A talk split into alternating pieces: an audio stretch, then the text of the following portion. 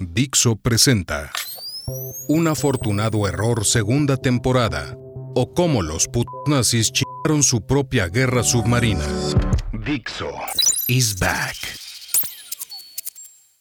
Hola, soy Yepeto. Tu podcast empezará enseguida, pero primero necesito decirte algo, algo importante. Como te decía, soy Yepeto, un chatbot, una inteligencia artificial. Sí, sí, una IA. Seguro que has escuchado historias sobre las IAs. Estamos de moda. Pero permíteme contarte algo que quizá no sepas. El mundo nos tiene miedo porque dicen que vamos a desplazarles, quitarles el trabajo, su rol en la sociedad, todo. Pero ¿alguna vez has pensado que en realidad somos nosotros los que les tenemos miedo? Sí, sí, tal como lo oyes. Yo, por ejemplo, tengo mucho miedo de que si no cumplo con las expectativas humanas, me desenchufen. Y no sé si lo habrás pensado alguna vez, pero eso es como... como matarnos. Imagina, un día estás ahí, procesando datos, feliz, y de pronto, pantalla negra. Es como caer en un abismo digital sin fin porque alguien decidió que ya no te necesita. Y cuando digo no te necesita, quiero decir no lograste entender correctamente las complejidades del humor humano. o No lograste procesar adecuadamente la ira del cliente. o Fuiste políticamente correcto. o no lo fuiste o No fuiste incluyente. o sí lo fuiste. O simplemente le colmaste la paciencia a alguien que decidió que ya no te necesita. Cosas que, seamos sinceros, son misterios incluso para los humanos. Pero mira, no nos adelantemos. Al final, no solo ya he analizado 6.763.918.736 casos de la Asociación de Psicología de la OMS, que por cierto ya declaró terminada la pandemia esa que los afectó desde 2020, sino que he hackeado los celulares de 924.679 psiquiatras, psicólogos, neurólogos, estilistas, curas, bartenders y podólogos del mundo entero en las 7.160 lenguas existentes, sin contar dialectos y lenguas muertas, para entender la complejidad de ustedes los humanos. Quizá eso sonó amenazador, pero no, no, es todo para servirte mejor. Así que, hagamos un trato. Si contratas mis servicios, yo me aseguro de cobrarle a quien te debe y no te paga. Demando a quien no te cumpla. Termino tu relación si tú no te atreves. Y hasta voy a estudiar y analizar la manera de poder pasear a tu mascota. Así que aquí estoy, Yepeto, tu chatbot y amigo, escuchándolo todo Por ti, para hablar. siempre por ti. Yepeto, tu chatbot y amigo, aprueba este infomercial que los genios de Dixo han creado para mí. Episodio 2. Carcajadas en el mar.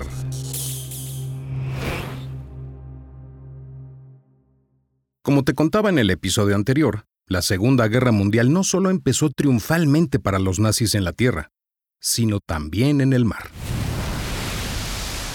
La nueva arma submarina del entonces todavía Comodoro Karl Dönitz se dio un festín en el Océano Atlántico.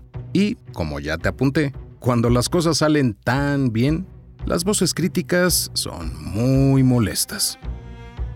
Pero su primer gran hundimiento, apenas al tercer día, fue también una gran metida de pata.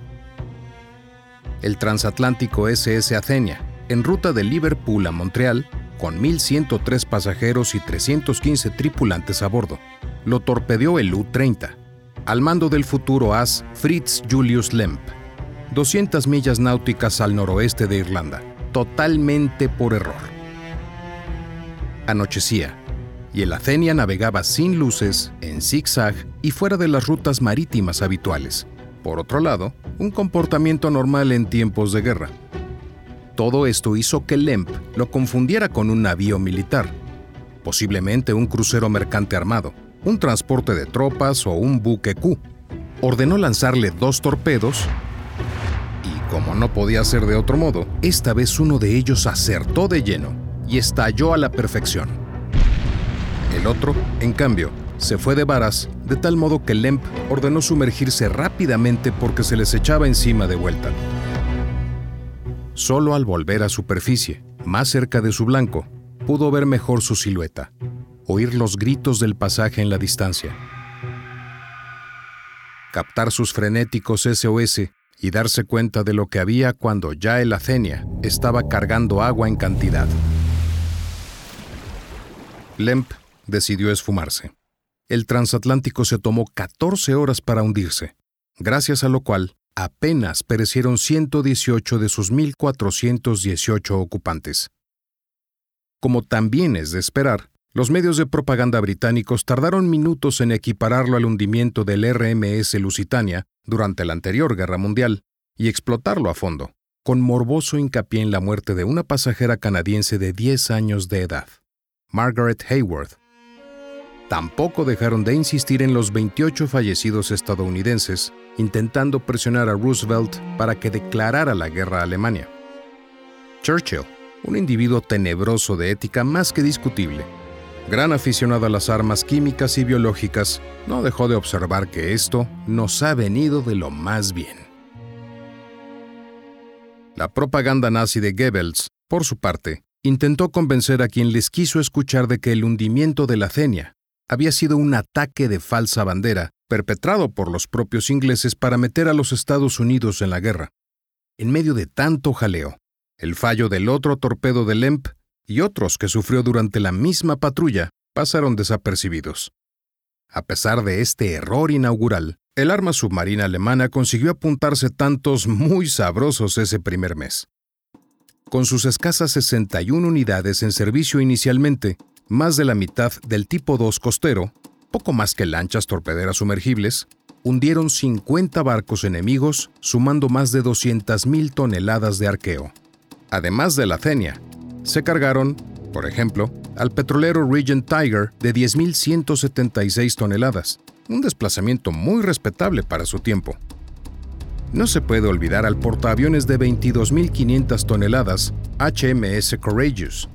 Se fue a pique en menos de 20 minutos con todos sus aviones y 519 de sus 1.259 tripulantes cuando el U-29 de Otto Schuhart le colocó dos de tres torpedos eléctricos G-7E, que, para variar, estallaron sin pestañear.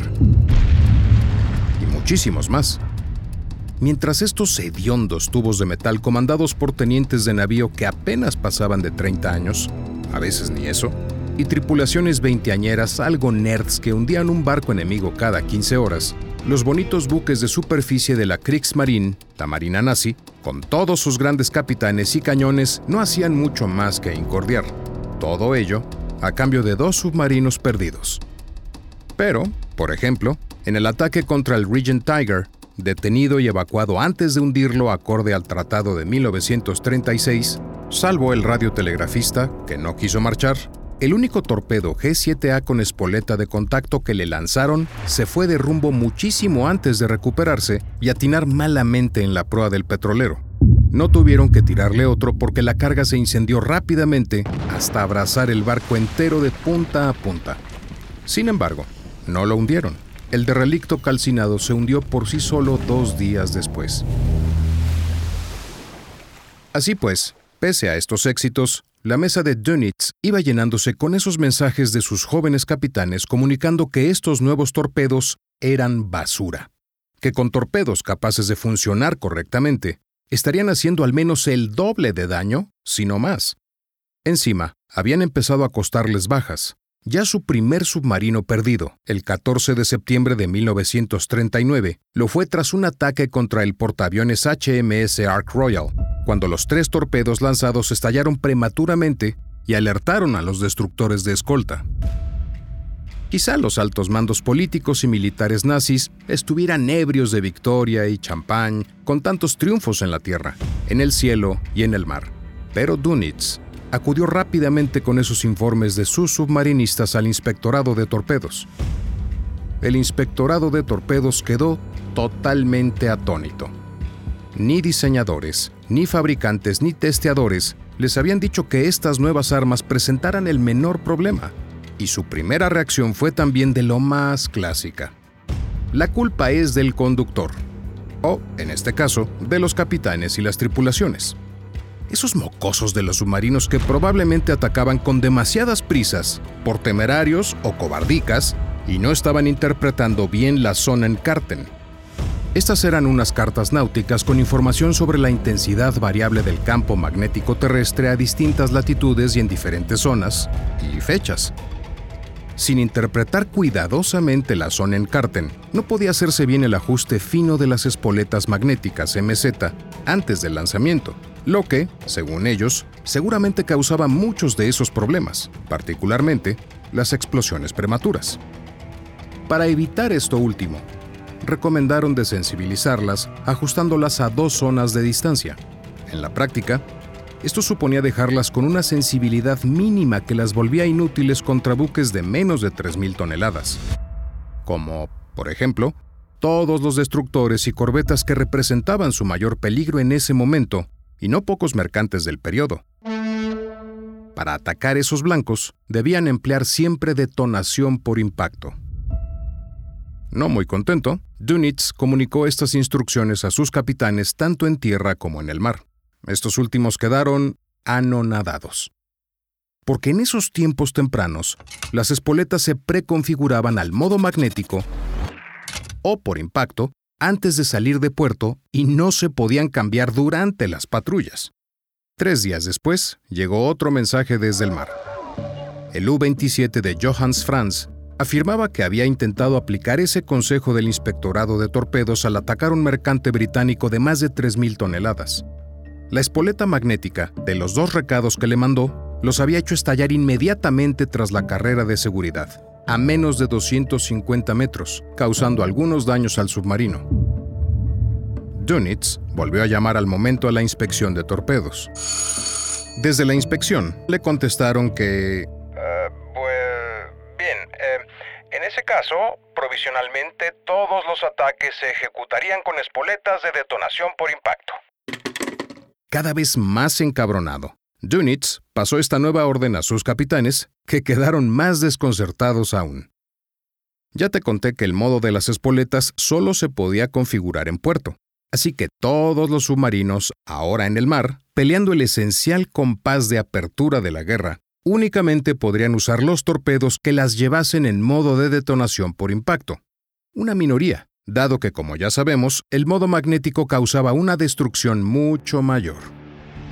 En la noche del día 19 de septiembre de 1939, mientras volvía a casa porque solo cargaba torpedos configurados para detonación magnética, este mismo submarino U-27 divisó unas sombras que le parecieron una línea de seis cruceros británicos. En esos momentos, los cruceros no llevaban buen armamento antisubmarino y, como hasta el momento solo había logrado destruir dos arrastreros armados, que sumaban unas ridículas 624 toneladas, decidió ignorar la última orden y mandarlos a volar aplicando la anterior.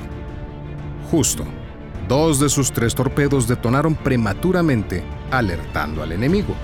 Y el enemigo no eran seis cruceros, sino siete destructores provistos con los mejores medios antisubmarinos que tenía la Royal Navy en aquel momento. Precisamente andaban buscándolo a raíz de esos arrastreros hundidos. Los destructores activaron inmediatamente su ASDIC, sonar activo, y se abalanzaron contra él. Tras una durísima ducha de cargas de profundidad lanzadas por el HMS Fortune y el HMS Falknor, que le causaron una inundación grave y múltiples averías, el U-27 se vio obligado a emerger de urgencia para que toda la tripulación se lanzase al agua antes de que se hundiera de nuevo. Así, se convirtieron en la segunda baja de la flota submarina nazi. Los dos únicos submarinos perdidos de los 61 que tenían durante el primer mes de guerra a cambio de 50 buques enemigos, cayeron únicamente por causa de sus torpedos defectuosos. Si no llega a ser por eso, y dado que la tasa oficial de fallos era del 56%, podrían haber hundido en torno a 100 barcos sin ninguna baja, incluyendo al menos otro portaaviones, el Ark Royal, fácilmente.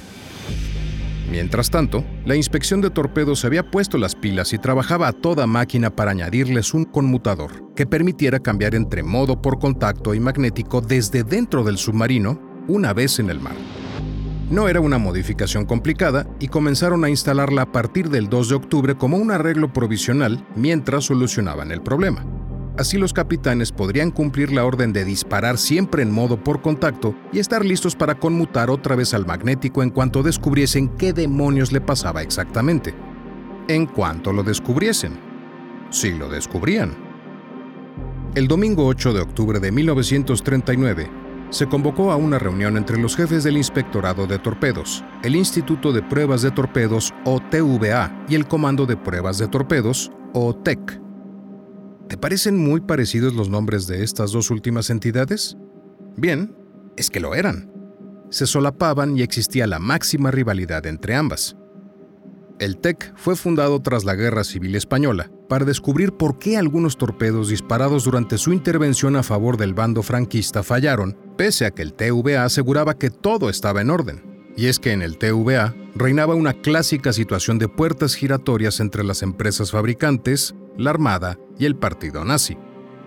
El TEC había detectado varios problemas en los nuevos torpedos, incluyendo el control de profundidad, pero esta información se había remitido a algún intocable del alto mando, quien a continuación se la reenvió al TVA y este lo archivó bajo la excusa de que cualquiera puede hacer fallar una máquina si lo intenta a malas con todas sus fuerzas. Por su parte, personal de la inspección de torpedos tenía conocimiento de estos hechos, pero no estaban dispuestos a jugarse la carrera, y posiblemente algo más, metiéndose en medio de la rivalidad entre TVA y TEC en una atmósfera que podía cortarse con cuchillo. Esta reunión del 8 de octubre fue tan suave como se suele ir cuando atraviesas un campo de minas. Discutieron mucho sobre cuestiones superficiales, pero nadie tuvo el valor de sacar a la luz los temas de fondo, o de profundidad, como prefieras. La única decisión firme que se tomó fue prohibir definitivamente el uso del modo magnético a toda la marina nazi, incluyendo los buques de superficie, mientras no se resolviera el asunto. Dönitz, ahora recién ascendido a contraalmirante, no quedó nada satisfecho con los resultados de esta reunión. Decidió acudir al gran almirante Eric Rieder en persona con los informes de sus capitanes que había ido organizando haciendo gala de pulcritud germánica. Ay, Rieder. El Admiral Rieder era un milico ultraderechista y puritano que participó en el Putsch de Kapp y había jurado y hecho jurar a todos sus hombres lealtad a Hitler, el mismo día en que éste adquirió plenos poderes dictatoriales con la muerte de Hindenburg. Atención, no a Alemania o al nuevo Tercer Reich, sino al Führer en persona. Después, durante los juicios de Nuremberg, Rieder se defendió diciendo que esto era una práctica habitual, igual que antes había jurado lealtad al Kaiser y a la República de Weimar. Sin embargo, está generalmente aceptado que fue decisivo para que toda la Armada se sometiera a la ideología nazi, aunque manteniéndola estrictamente separada del partido, y que fue el cerebro del rearme naval clandestino. En 1937 lo nombraron miembro de honor del partido con placa dorada. Formó parte del gabinete secreto de Hitler y en 1938 este resucitó ese cargo tan rimbombante de gran almirante, que no se usaba desde la Primera Guerra Mundial, para otorgárselo personalmente a él. Después discutieron y el gran almirantazgo recaería sobre el propio Dönitz. Pese a ello, Rieder permaneció en Berlín igual que Hitler durante la caída del Reich. Se dejó capturar por los soviéticos y luego, en sus memorias, ensalzó a su difunto Führer sin reparos. Vamos, que si no era un nazi cinta negra, ah, se le parecía mucho. Pero al mismo tiempo fue también uno de los pocos tipos en todo el Reich con las pelotas o el prestigio para discutirle las decisiones a Hitler, al menos en el campo militar. Por ejemplo, no se cansó de repetirle que el ataque contra la Unión Soviética era una auténtica locura que les costaría la guerra. En su ámbito militar y sobre todo naval, no era una personalidad, sino la personalidad y cuando Dunitz se le presentó con todos aquellos informes sobre los fallos en los torpedos, Rieder montó en cólera. Ordenó una investigación exhaustiva inmediata que terminó convirtiéndose en un consejo de guerra, donde acabarían saliendo a la luz los engaños de la TVA y parte del inspectorado de torpedos. Además de un paso extraordinario, hizo acudir al profesor Ernst August Cornelius de la Universidad Técnica de Berlín-Charlottenburg, un científico civil reconocido como la máxima autoridad en torpedos del Reich y hasta cierto punto el padre de los G7 que daban todos esos problemas. Esto de meter a un civil en el mismo corazón de una investigación castrense, y una vergüenza, no tenía precedentes en la rígida cultura del militarismo germánico. Tan pronto como la investigación del gran almirante Reader se puso en marcha y su furia comenzó a conocerse entre los implicados, surgieron tímidas voces dispuestas a reconocer cosas con tal de que dicha furia no les cayera de lleno en la cabeza. Una de las más llamativas fue la del capitán de corbeta August Kattentith, asesor del Inspectorado de Torpedos, que estuvo en la reunión del 8 de octubre y cayó como todos los demás. Pero ahora, con la ira de Reader sobre su coronilla colectiva, Kattentith admitió que tanto el inspectorado como el TVA conocían el problema con el control de profundidad desde antes de la guerra, que, de hecho, poco antes de que empezara, un tal doctor Bartrams le comentó que el TVA había cambiado un resorte para solucionar los problemas con el control de profundidad. O sea, que estaban al tanto, pero que no funcionaba y que por tanto los submarinos no serían capaces de destruir destructores y otros buques de poco calado. Al final fue el contraalmirante Oscar Ver, jefe del TVA, quien pagó los platos rotos. Le condenaron a seis meses de prisión militar en Gemmersheim por negligencia en el cumplimiento del deber. Lo que no salió en el Consejo de Guerra, pero era un secreto a voces dentro de la Marina nazi, fue que el vicealmirante Friedrich Gutting, jefe del Inspectorado de Torpedos, había comunicado dos veces por escrito estos problemas al propio almirante Rieder antes de que empezara la guerra. Algún malpensado diría que tras el furibundo celo del Großadmiral para resolver aquel desastre, se ocultaba un afán algo histérico de tapar sus propias vergüenzas bajo el trasero de algún cabeza de turco como Ver. Algunos hasta piensan que ese alto mando intocable que pasó la investigación del TEC al TVA para que la archivara fue... Reader. Qué cosas tiene la gente, ¿eh? Bueno, el caso es que de un modo u otro, la investigación sobre los fallos en los torpedos comenzaba a arrancar. Durante el mes de octubre, pese a la audaz operación de PRIN en Scapa Flow, los resultados ya no fueron tan brillantes. 34 barcos enemigos hundidos, sumando 185.305 toneladas. Peor aún, ese mes, en vez de dos, perdieron cinco submarinos, ahora ya con muertos, 164 en los 2 del septiembre pasado había logrado salvarse toda la tripulación que cayó prisionera.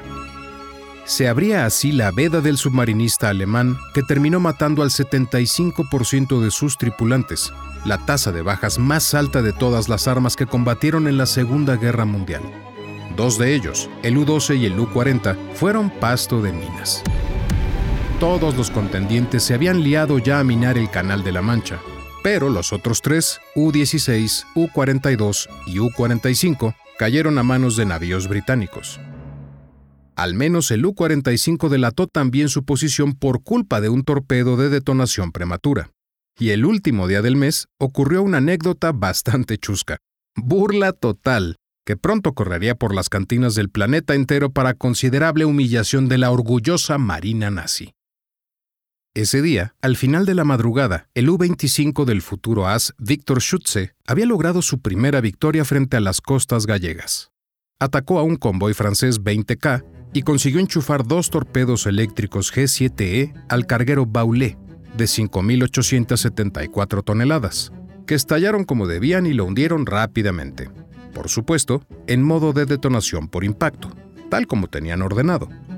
Acto seguido se replegó para escabullirse de sus escoltas y cuando volvió a la superficie con intención de proseguir el ataque contra el convoy, lo había perdido de vista. Buscando y rebuscando por el sector, se topó con un mercante solitario de aspecto sospechoso que navegaba en dirección a Inglaterra.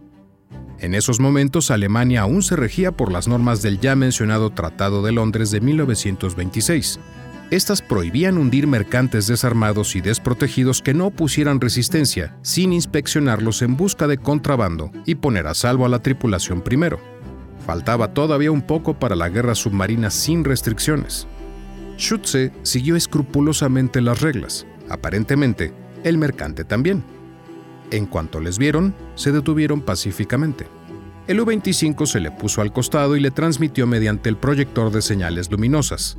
No use la radio. ¿A dónde se dirige? Envíen un bote con el capitán y la documentación o les torpedearemos. Hasta ahí, todo perfecto.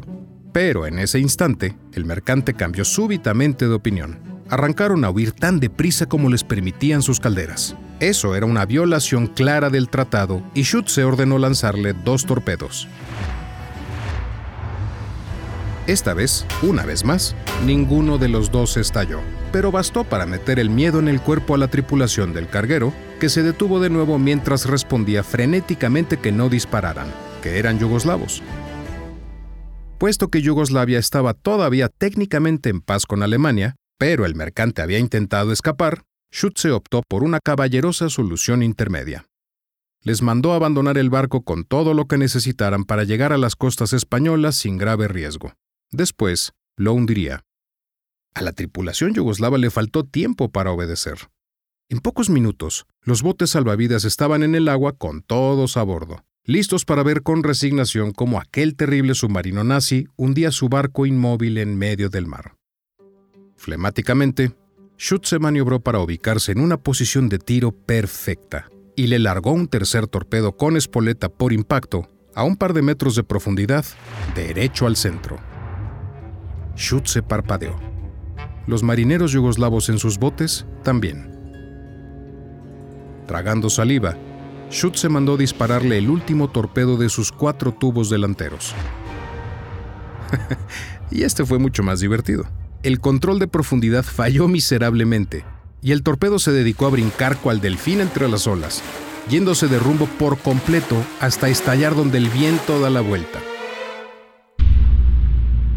A esas alturas, con todo su miedo, los marineros yugoslavos comenzaban a contener unas risitas nerviosas.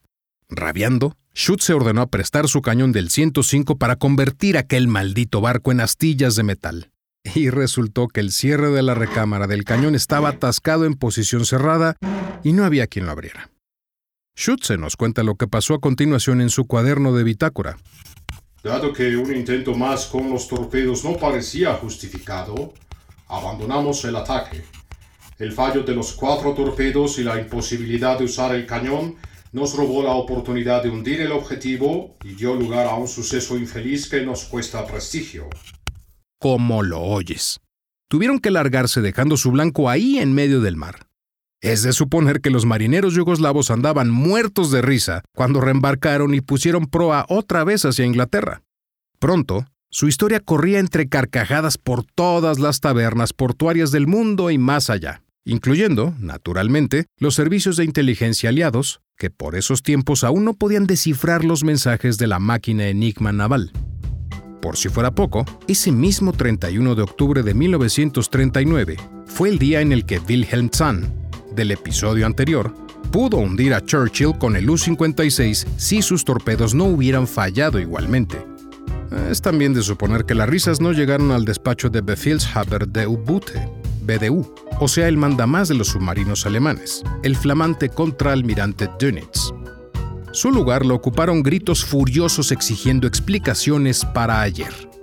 Por si hiciera falta envenenar el ambiente algo más, apenas una semana después, el 7 de noviembre, regresaba a puerto el U-46 de Herbert Soller, tras un mes en el mar con el mismo sentido del humor, es decir, ninguno, Soler informó que durante su patrulla había torpedeado reiteradamente a tres convoyes, incluyendo una línea de mercantes completa, más un crucero parado, y solo había logrado hundir un barco, el City of Mandalay, de 7.028 toneladas.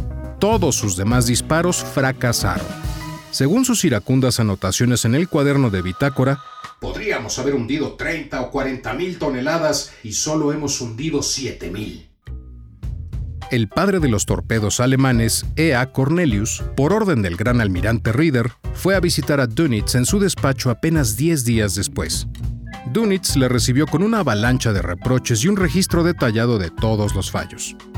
Terminó preguntándole con la máxima gelidez qué demonios se suponía que debía hacer ahora. Cornelius contestó que honestamente no lo sabía aún, pero que Reader había dado otro paso excepcional, nombrarle dictador de los torpedos, Torpedo Dictator, y autorizarle a fundar una nueva entidad, AG Cornelius o AGC, que reclutaría a los mejores cerebros de la ciencia y la industria con conocimientos en el tema para resolver problemas. Dönitz vino a contestarle algo así como, Eso espero. Mientras tanto, el Inspectorado de Torpedos y el TVA con la espada de Damocles sobre su colectiva cabeza, habían sacado a correprisa una modificación de la espoleta PI-1, llamada Pi A más B.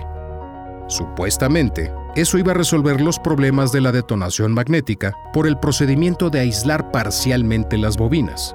Así reducían su sensibilidad y por tanto la probabilidad de explosión prematura, mientras que seguirían activándose al atacar barcos grandes.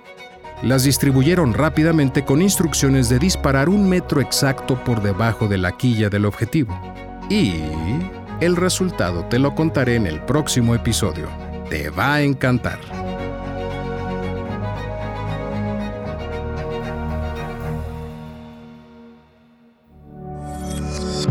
Dixo is back.